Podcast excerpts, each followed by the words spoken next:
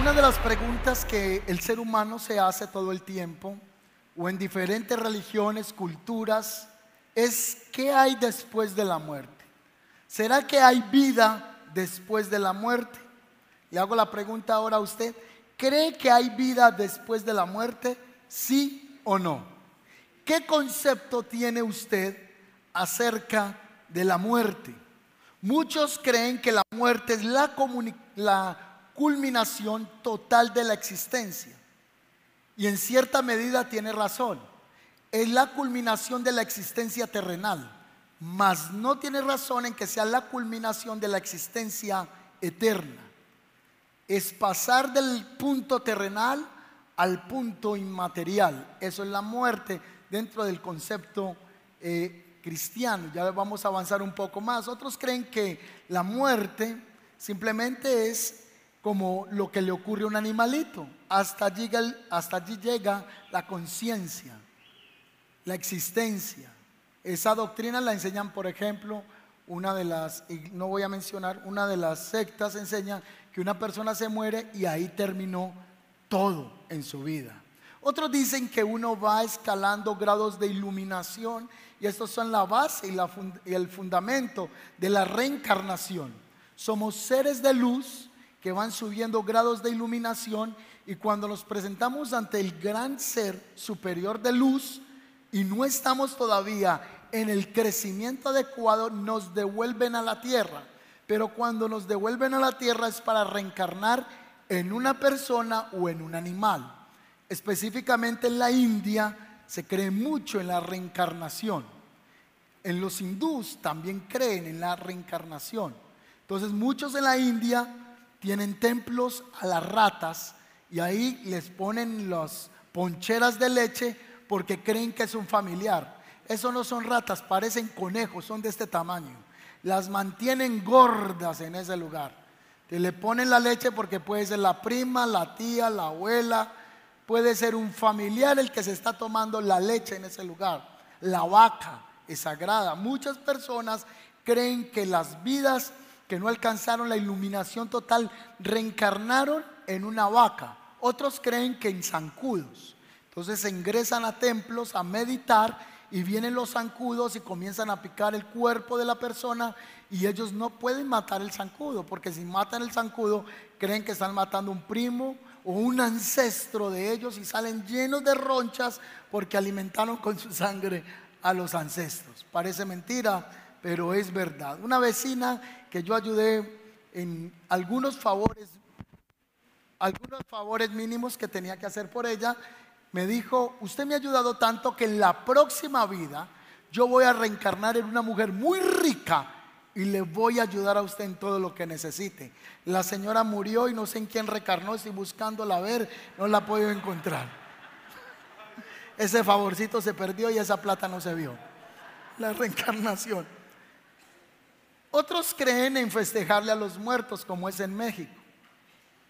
Hay uno de los eh, parques, cuando uno visita México, Ascaret. En Ascaret se revive una cultura muy fuerte mexicana que se empieza a celebrar desde el 31 de octubre al 2 de noviembre. Y esta cultura cree que se debe de ir a los cementerios para celebrar con los familiares. El primero de noviembre se le hace celebración y festín a las personas que murieron siendo personas consagradas a Dios o como tradicionalmente lo llaman santos o santas, primero de noviembre. El 2 de noviembre las personas se encuentran en el eh, cementerio y traen la comida que a las personas les gustaba o a sus familiares, a sus ancestros. Entonces en Ascaret, si usted va en esa temporada entre el 31 al 2 de noviembre, todos los hoteles, la temática está en, en torno a la fiesta de la celebración del mundo de los muertos.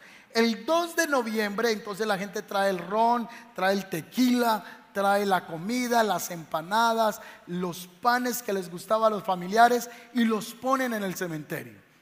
Eso es una manera que en México se le enseña a las personas que recordando la familia hacen que en el mundo de los muertos permanezcan en existencia. Esta idea todavía se logra conceptualizar más en esta siguiente generación a través de unos cómics o una, eh, una película que se llama Coco. Y en esta película animada los niños comienzan a redefinir qué es la vida eterna. Entonces el niño que se ve esto no va a creer que hay un cielo o un infierno. El niño va a creer es en el mundo de los muertos y que los muertos permanecen en esa existencia eh, fuera de la tierra todavía con una apariencia de movilidad y de vida en ese mundo si los vivos en esta tierra los siguen recordando a ellos. La manera de recordarlos entonces, repito, es yendo al cementerio especialmente el 2 de noviembre. Un mes antes o meses antes, otra práctica que hay en México es ir a las tumbas de los familiares, sacar el ataúd y coger hueso por hueso y limpiarlo. Limpiar los huesos. Usted se imagina usted sacando allá todo el cadáver de un familiar y ay, mirale la, quijada, la, y ahí la limpia toda, porque se está preparando a un encuentro con esa persona el 2 de noviembre. Otros finalmente dicen que la vida es esta y que no existe otra después de esta. Hay personas que sustentan que después de morir no existe nada de lo que han enseñado en las iglesias. Me llama la atención porque este es el tema hoy y salió esta publicidad o esta publicación del tiempo. Miren lo que dice esto. ¿Cómo es y qué se siente tener una muerte lúcida? ¿Qué ocurre cuando uno muere? Dice esta nota del tiempo. La oscuridad, el cese del dolor, la salida a la luz y luego una sensación de paz son algunos de los elementos que durante años han conformado en el imaginario común de la idea que sucede cuando alguien fallece. Ahora, un inédito estudio científico acaba de demostrar que la conciencia de una persona no muere inmediatamente cuando el corazón deja de latir y ha probado que experiencias como ver pasar vida ante tus ojos o tener la sensación de estar saliendo de tu propio cuerpo son diferentes de las alucinaciones, son más reales de lo que hubiéramos podido pensar.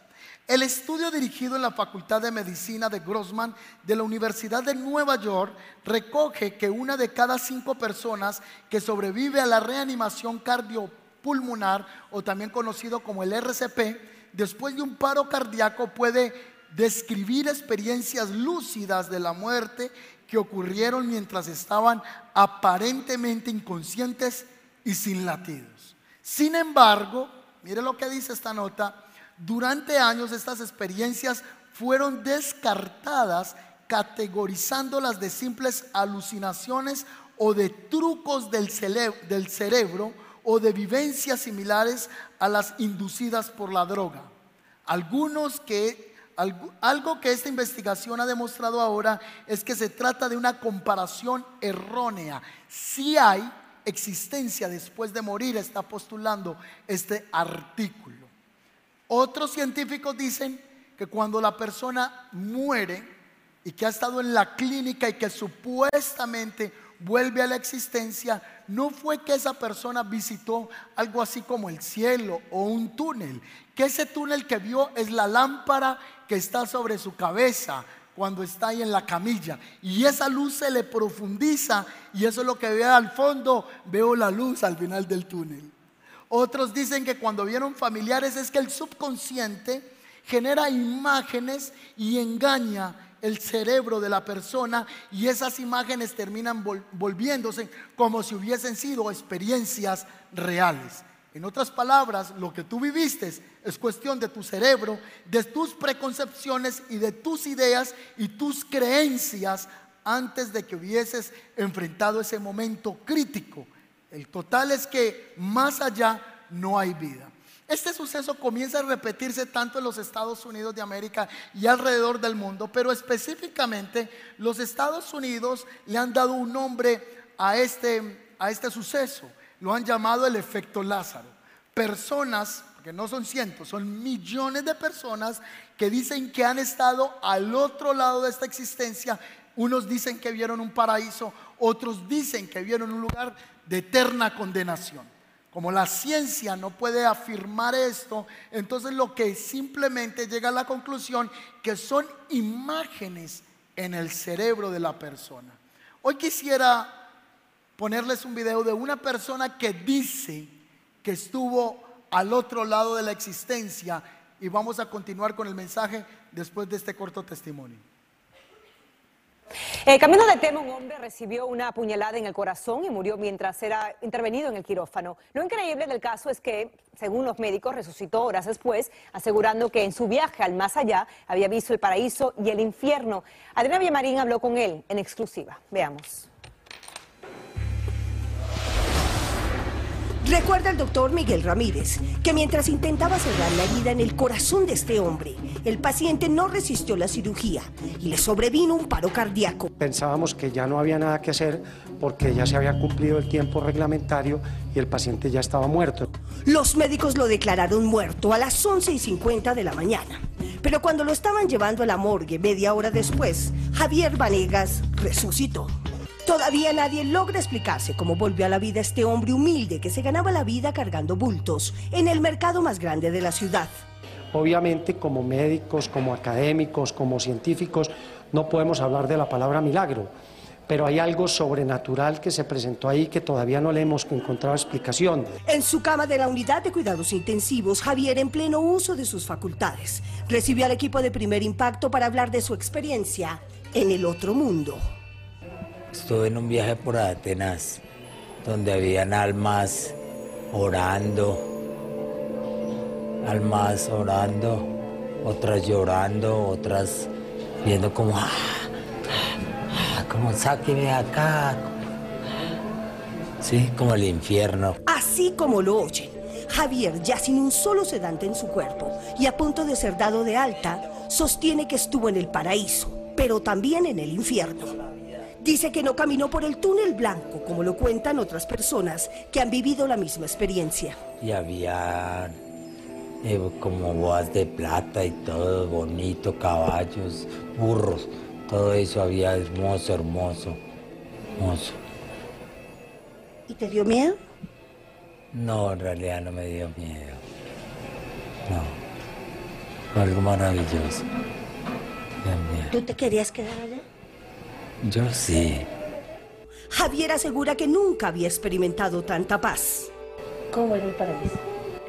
Hacía árboles, burritos, gente orando, orándole a Dios. Es el paraíso. O sea que también existe el paraíso. Ahí existe el paraíso. Y me decías tú que había... Y ángeles, y ángeles, como cascadas, cascadas de agua pura y todo. Algo, algo lindo, algo hermoso. Pero lo insólito de su historia es que también asegura haberse acercado al infierno. Vi una loma, inmensa, inmensa, inmensa, y subí hasta la cima de la loma. Y allá vi todas las almas. Unos orando, otras y otras también rezando. ¿Cómo era ese lugar? ¿Había fuego? ¿Cómo Sí, había fuego y azufre también. Javier no tiene dudas. Dice que era el mismísimo infierno y que sintió tanto miedo de quedarse allí que dio media vuelta y echó a correr montaña abajo. Javier, aunque a uno nadie le puede decir cómo es la muerte, ¿cómo podrías describir tú eso? Eso no hay, no se puede escribir. Para mí no puedes creer eso.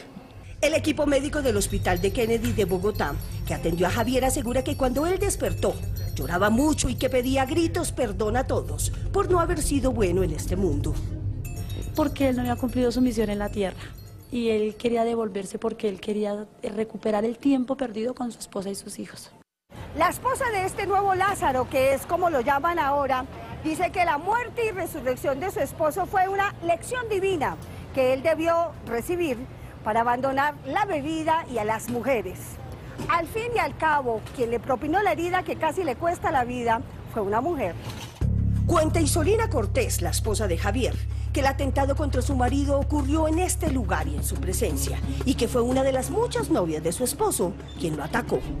Al regresar del más allá, Javier ha prometido cambiar y estar más cerca de su familia, enmendar sus errores y dejar sus malos hábitos.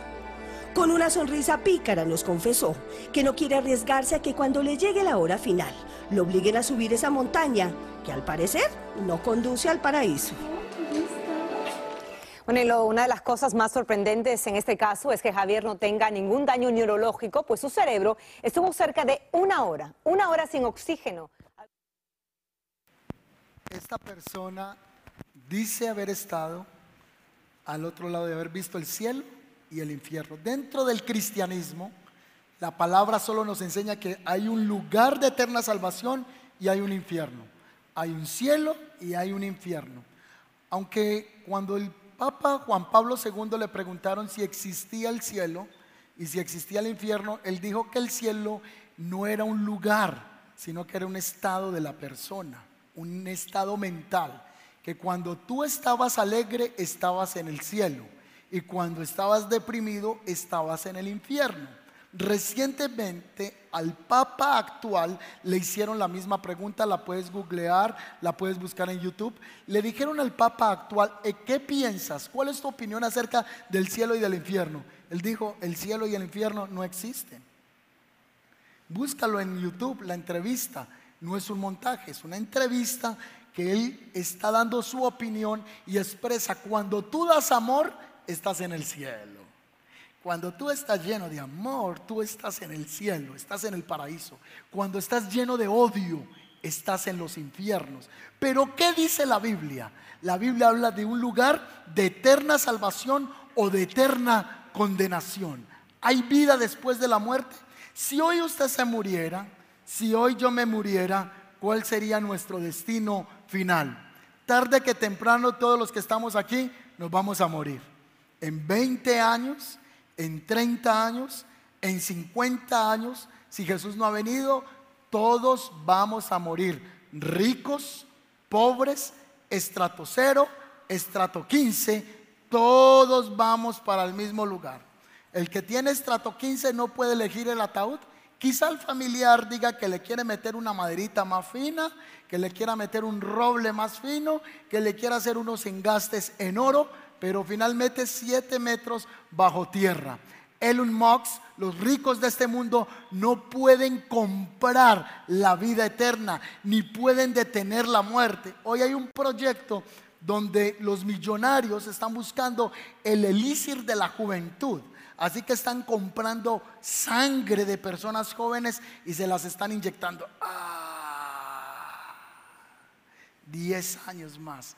El hombre sueña con la eternidad en esta tierra para no morir jamás. Ser un Highlander, los de mi época, los que vimos esa película, el inmortal. Pero la Biblia dice que todos vamos a morir. Es necesario que todos muramos y después el juicio. Está establecido para el hombre que muera y después el juicio. Un día usted va a estar delante de Dios y un día yo voy a estar delante de Dios. Y cuando usted esté delante del Señor, usted no va a decir, ah, es que los pastores eran unos ladrones. Ah, es que ese mentor me hizo daño. El Señor le va a decir, con el pastor cuadro yo. Venga usted y yo cuadramos lo que tenemos pendiente. Ah, es que el mentor me hizo daño. Yo cuadro con él. Pero en este momento voy a cuadrar directamente contigo. Está establecido para los hombres que mueran una sola vez y después el juicio.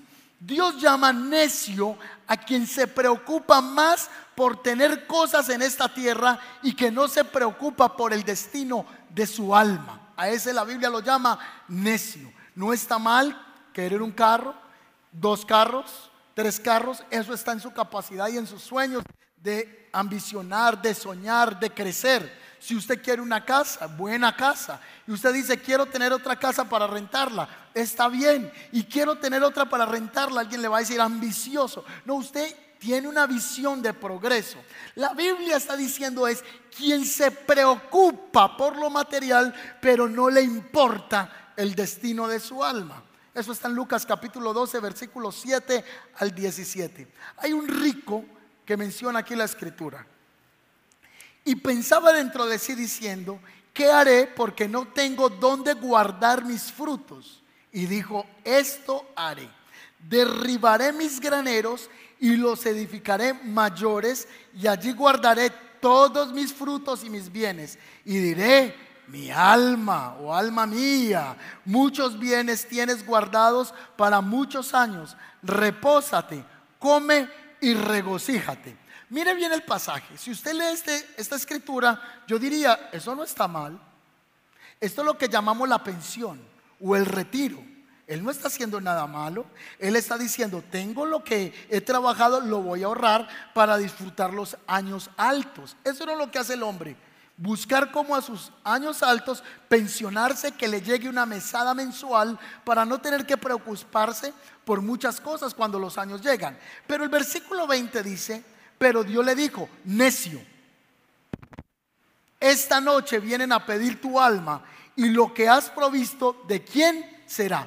Porque este hombre no le importaba la condición de su alma, sino que le importaba más lo material que tenía en esta tierra. Así que la Biblia llama al hombre que se preocupa solo por lo material, necio y al que no se preocupa por el destino de su alma. Así que en esta vida hay que pensar en comer, hay que pensar en avanzar, pero también tenemos que pensar en la vida eterna.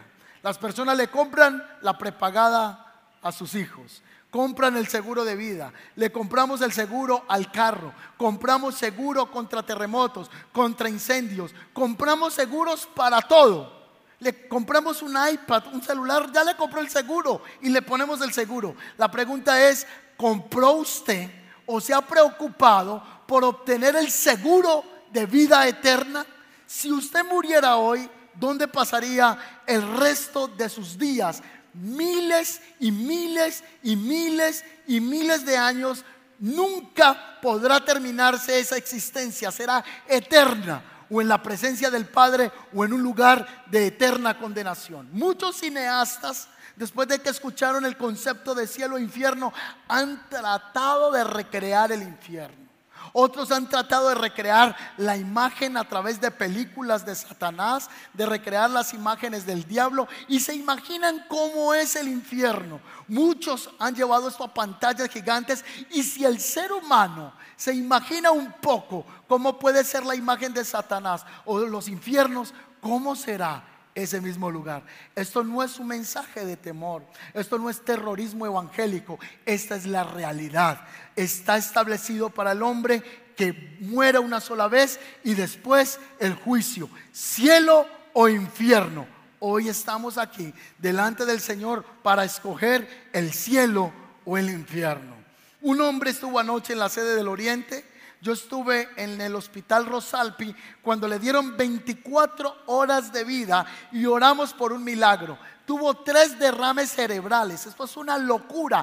Con el primero es para que quedara totalmente inmovilizado. Y este hombre después de tres derrames cerebrales y de unos infartos al corazón, hoy ese hombre está caminando. Y él nos contó anoche que cuando él tuvo esa situación se vio en una fila de miles de personas desnudas y que llegaron a una puerta oxidada vieja. Esos eran los infiernos. Pero alguien lo tomó de la mano y lo sacó de ese lugar. Así fue con usted y conmigo. Íbamos rumbo al infierno, pero el Señor dijo, mío eres tú. ¿Cuántos dicen amén a eso? Él nos separó de la muerte eterna. En la última noche de búsqueda le estuve contando a los jóvenes que yo tenía un amigo con el que crecí con él de pequeño y hoy es uno de los empresarios más grandes en Colombia de las farras que se organizan en todo el país. Es el empresario más grande de todas las discotecas. Vino hace 15 días a decirme, ore por mí. Yo no consumo droga, estoy en medio de la droga, del desorden, pero yo no la consumo. Hace un tiempo me dio un pase de una nueva droga y en ese momento se me fueron las luces y veo un personaje a la derecha, un personaje a la izquierda, me cogieron de las manos y me empezaron a arrastrar por un túnel. Al otro día yo pensé que fue el efecto de la droga. Pero esta semana, me cuenta él, yo estaba normal. Y de un momento a otro se me fueron las luces y apareció otra vez esos dos personajes a mi lado derecho y a mi izquierdo y comenzaron a arrastrarme. Yo no me podía meter como por entre un túnel. Y yo caí al piso, estuve desmayado sin conciencia, desperté en el hospital y yo entendí que Dios me está llamando. Señores, hoy tengo una información sensible al corazón y a los oídos de los que estamos en este lugar esta mañana. Hay un cielo que arrebatar y un infierno del que hay que huir por medio de la sangre y el sacrificio de Cristo en la cruz del Calvario. ¿Cuántos dicen amén a eso? De eso se trata el Evangelio, de la vida eterna. Esa es la razón de estar en esta bodega. Esa es la razón del trabajo que tenemos en este lugar. Lo importante no es la pantalla, lo importante no es una tarima, no es un instrumento, no es nada de lo que hay acá. Lo importante son las almas que nos reunimos en este lugar para alcanzar la vida eterna. ¿Alguien puede decir amén esta mañana a eso? Lo que estamos haciendo en el oriente no se trata de un auditorio más en el oriente, no se trata de un edificio, de un colegio, no se trató de hacer un parqueadero, se trata de las almas que van a llegar a ese lugar a escuchar el mensaje de salvación, porque después de morir no hay un peso, no hay un rico, no hay una misa, no hay un rezo que saque a alguien del lugar de eterna condenación. ¿Me está escuchando? La iglesia tradicional enseñó el purgatorio. Cuando la persona se muere va a un lugar donde va a purgar sus pecados. Viene un ministro de culto y hace una misa cantada o rezada. Y ese personaje le promete a la familia que después de esa novena le saca al familiar de ahí. No existe el purgatorio en la Biblia. No existe un lugar intermedio, cielo o infierno. Santo. Me van a vetar en YouTube.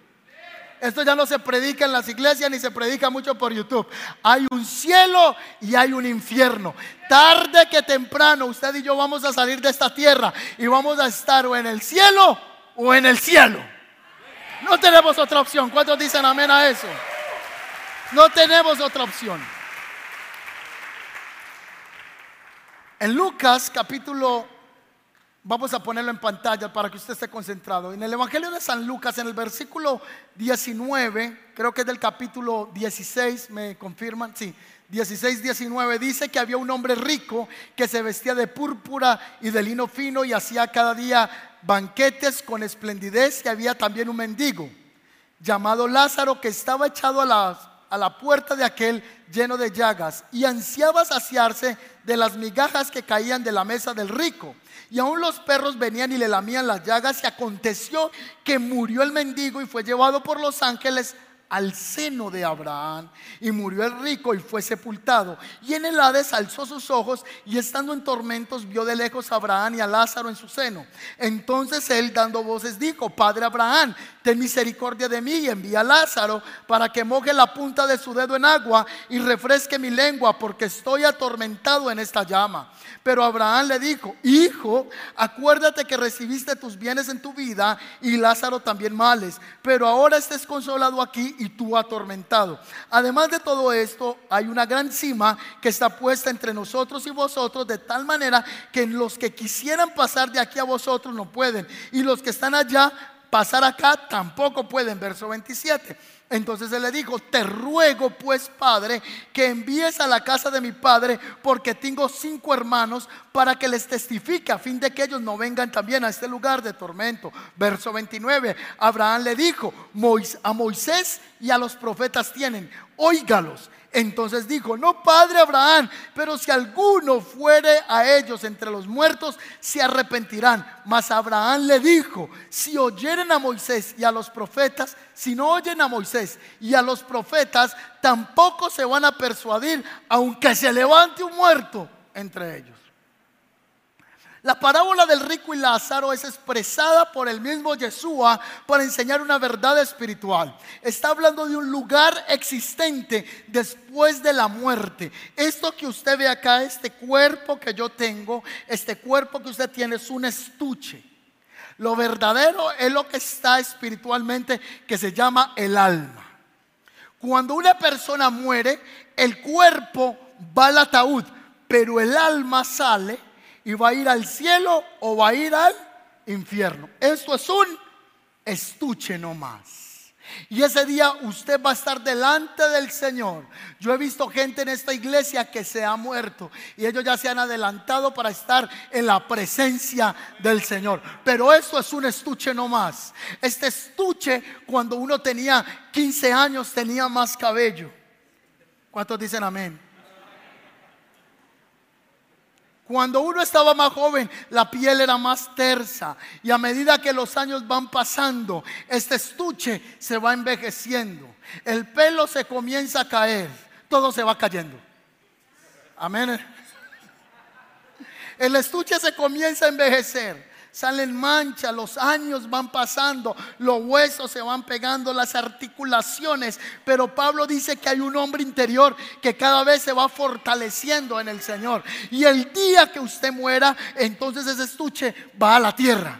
Pero de usted sale un personaje que es usted mismo, es más real que este que tiene. Tiene todos los sentidos más agudos que los que usted puede tener en esta tierra. Ese personaje, esa alma escucha, esa alma ve, esa alma huele y esa alma puede hablar y esa alma siente.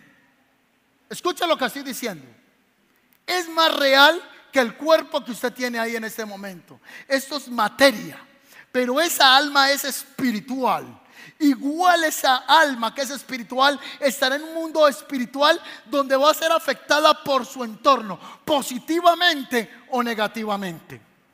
Este hombre, el rico, dice que estaba en un lugar de tormento, que estaba atormentado en llamas y que en ese lugar tenía sed. Es decir, las personas que mueren sin Jesucristo, sin el Mesías en su corazón, van a estar en un lugar de tormento en llamas. Y que su cuerpo espiritual, su alma, va a sentir una sed profunda. La primera petición, hay tres peticiones en el pasaje, quiero que me ayude a mirarlo. Tres peticiones que el rico le hace a Abraham. La primera, esta. Que remoje el dedo qué? En agua y que lo ponga donde. Mire esto lo que le está pidiendo nomás, mire esto. ¿Cuántos tienen sed en este momento?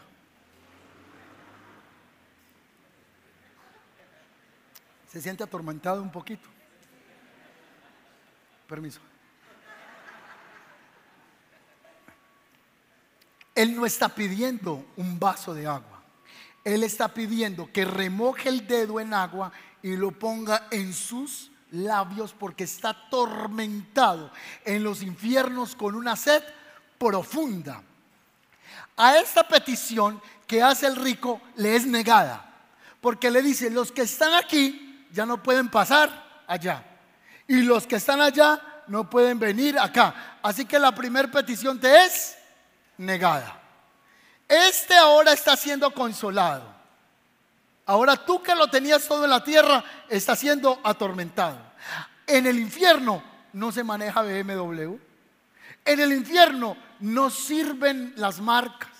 En el infierno el oro no sirve para nada. En el infierno las posesiones del hombre no sirven para nada. No se pueden llevar, no se puede comprar, no se puede vender. Es innecesario todo lo que el hombre quiera tener para estar en ese lugar. En el infierno no hay zona VIP. Venga, ¿usted de qué estrato? 20. A usted le toca allí, el calor es más bajito, es como un sauna. Eh, va a tener eucalipto. No, el infierno es un lugar de tormento para las almas desincorporadas que rechazaron el Evangelio de salvación. ¿Me está siguiendo hasta el momento? Ese es el lugar que la Biblia habla. Segunda petición, envía familiares que le testifiquen a... Envía predicadores que le testifiquen a mi familia. ¿Esa es la petición o no es la petición? Es esa. Y el que le dijo, a los profetas tienen, que a ellos escuchen. Hoy el Señor está permitiendo escuchar los profetas, los predicadores, la palabra. Así que esa petición negada. Tercer petición de él. ¿Cuál es la tercera petición? ¿Cuál es la tercera? Que un muerto resucite y que la familia vea que resucitó el muerto y que de esa manera van a creer. Tercer petición, negada. Le dijo, así resucite un muerto, no van a creer. Ahora, ¿cuántas peticiones hizo él? Tres. ¿Cuántas le fueron negadas? Tres. Dos de esas peticiones, escúcheme, le fue respondida a esta generación. Se lo, se lo repito. Dos peticiones de él fueron respondidas a esta generación que está hoy aquí sentada. La primera, Ve, Señor, envía personas que le testifiquen a mi familia. Ahí tiene a los predicadores. Hoy el Señor nos tiene en este lugar escuchando la palabra y hay un pastor, hay un ministro, hay mentores que han estado predicando, predicando, predicando. Hoy es un privilegio escuchar el mensaje de salvación, estar sentado en esa silla alimentando el Espíritu y glorificando al Rey. De... Yo de usted decía amén y le da un aplauso al Señor. Amén. Esa es la primera. La segunda, también se nos contestó, que un muerto resucite entre los vivos y que puedan ver que Él resucitó. Y mire, aquí está el muerto. Y sabe que gente viendo eso dice, no, ese tipo estaba era drogado, ese, ese man que iba a estar muerto. Muchos van a buscar cómo decir que eso es mentira. La petición se cumplió ante nuestros ojos. Hay gente que ha muerto clínicamente y dicen que estuvieron en el paraíso. Hay gente que ha muerto y dice, yo estuve en las puertas de los mismos infiernos. Vi una puerta oxidada, escuché voces fuertes. Aquí tengo unas fotos de un hombre que por causa de tiempo no los pasamos, lo voy a pasar el próximo domingo. Con mucho respeto lo que voy a decir si alguna persona lidia con esta situación. Simplemente voy a mencionarlo a él porque es su ejemplo y su testimonio. Este hombre creció en un hogar cristiano, se descarrió y se volvió eh, travesti, cambió todo su vestimenta, me mandó fotos hasta en tangas y yo santo. Entonces, que para que se lo pase a los hermanos. Entonces, me mandó como él era antes tuvo una experiencia de morir y fue a los infiernos. Ahora ya se cambió todo otra vez. Es todo un hombre y está predicando la palabra. Y él dice, necesito que la gente sepa que esto es verdad. Yo morí y vi los infiernos. Hay un lugar de eterna condenación y hay un lugar de salvación. Hoy este mensaje es un mensaje sensible porque nadie quiere que hablen de esto. La gente solo quiere que le prediquen de prosperidad y de dinero. Pero la Biblia dice en Mateo 6:33 Busquen el reino y lo demás es añadidura. Dios te va a entregar la añadidura cuando tú pones por prioridad el reino. ¿Cuántos dicen amén a eso? Y de esto se trata el Evangelio. De almas que estábamos perdidos y que por la gracia de Jesucristo Él nos rescató y nos dio nombre cuando no teníamos nombre. Gracias por decir amén. La descripción bíblica del infierno no es nada agradable. Es un lugar llamado tinieblas, el lloro y crujir de dientes. Es un lugar de fuego. Es un lugar donde el fuego no se apaga y el gusano no se muere. Es un lugar de perdición eterna. Eterna. Esto no es terrorismo evangélico. O se arrepiente o se arrepiente. No es que si uno no se arrepiente con esto, ¿con qué se arrepiente? No se arrepiente por miedo, sino que se arrepiente de ver la misericordia del Señor, que estábamos fuera de Él y Él nos rescató, nos dio salvación. Mira esto, está Jesús crucificado. ¿Cuánto hace que Jesús lo crucificaron? En temporada de tiempo, dos mil, treinta años, dos mil años, cerrémoslo en dos mil años. Está crucificado. Hay un ladrón a la derecha y hay un ladrón a la izquierda. Uno de ellos le injuriaba y le decía, si eres el Hijo de Dios, baja de esa cruz.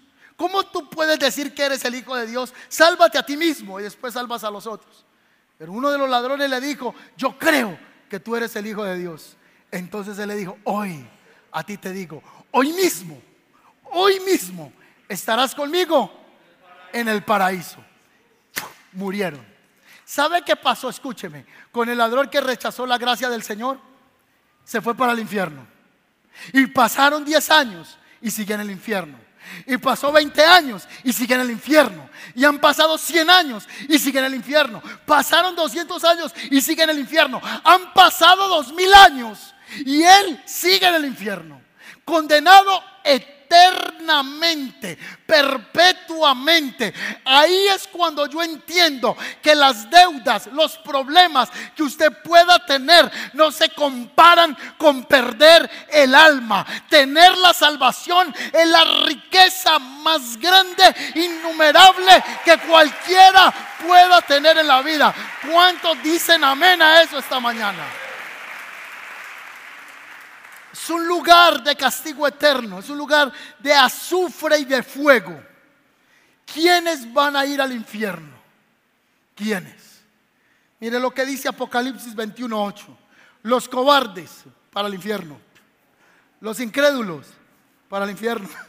Los abominables, homicidas, fornicarios, hechiceros, idólatras, los mentirosos tendrán su parte en el lago que arde con fuego y azufre, que es la muerte segunda. En conclusión, ¿quiénes se van para el infierno? Todos. No hay quien se salve. Si todos hemos sido adúlteros si todos hemos sido borrachos, si todos hemos sido mentirosos, si todos hemos sido homicidas, criticones, señaladores, todos para el infierno. Pero para esto apareció el Hijo del Hombre, para que sus pecados fueran perdonados y fueran lavados con la sangre de Jesucristo. El que reconoce que Jesucristo es el Señor encontrará la vida eterna y no seguirá en muerte, sino que pasará la vida. Jesucristo dijo, yo soy el camino, la verdad y la vida. Nadie viene al Padre si no es por mí. Este es un mensaje de urgencia y de prioridad esta mañana. Es un mensaje de salvación. Gracias por los cuatro que dijeron aquí amén. Es un mensaje de urgencia que tenemos que arrebatar esta mañana. La pregunta es, ¿sabe dónde se está dirigiendo su alma? Romanos 14, 12 dice, de cierto, cada uno de nosotros tendrá que responder por sí mismo ante Dios. ¿Por quién? Ah, es que ese hermano era muy crítico. Venga, venga la Ariana. No, que es que, no, no, yo con el cuadro después, venga con usted primero. Delante del Señor. ¿Sabe usted cuánto vale su alma? La conclusión del mensaje. El valor de su alma es incalculable. No tiene precio con el que se pueda pagar. Por eso los famosos dicen, quiero ser millonario, rico. Y se citan, invocan a Satanás. Y Satanás le lee el acta y le dice, muy bien, contrato. Entre los suscritos en este contrato, Pedro Antonio Remalas Remalas celebra contrato ante el demonio, eh, no sé, cara de ratón y el demonio cara de oreja. Se celebra en presencia de Satanás. Yo le prometo en este contrato ser el número uno en Deezer, número uno en Spotify, hacerlo rico, millonario, ponerle mujeres a sus pies, darle todo lo que quiere. Lo único que le pido, su alma. Firme acá. Es lo único. ¿Qué quiere el diablo de usted? Su alma para llevarla a dónde? Al infierno. Por eso la palabra dice, ¿y qué beneficio obtienes si ganas el mundo entero y pierdes tu alma. En otras palabras, ¿de qué te sirve ser el dueño del edificio más prestigioso en el corazón de Nueva York? O ser el dueño de los apartamentos más grandes en Miami? O tener acciones allá en Disney? O ser uno de los dueños de los parques recreativos más grandes del universo en esta tierra? Si tu alma se pierde, no hay nada con el cual se pueda reemplazar el valor de tu alma. Tu alma es eterna. Tu alma no tiene valor. De se trata el Evangelio. Por eso predicamos a Cristo. Por eso discipulamos. Por eso los grupos conexión. Por eso estamos abriendo otra iglesia en el oriente. Porque las almas le importan a Dios. Las almas son el tesoro más grande por la que Jesucristo derramó su sangre en la cruz del Calvario. ¿Cuántos dicen amén esta mañana?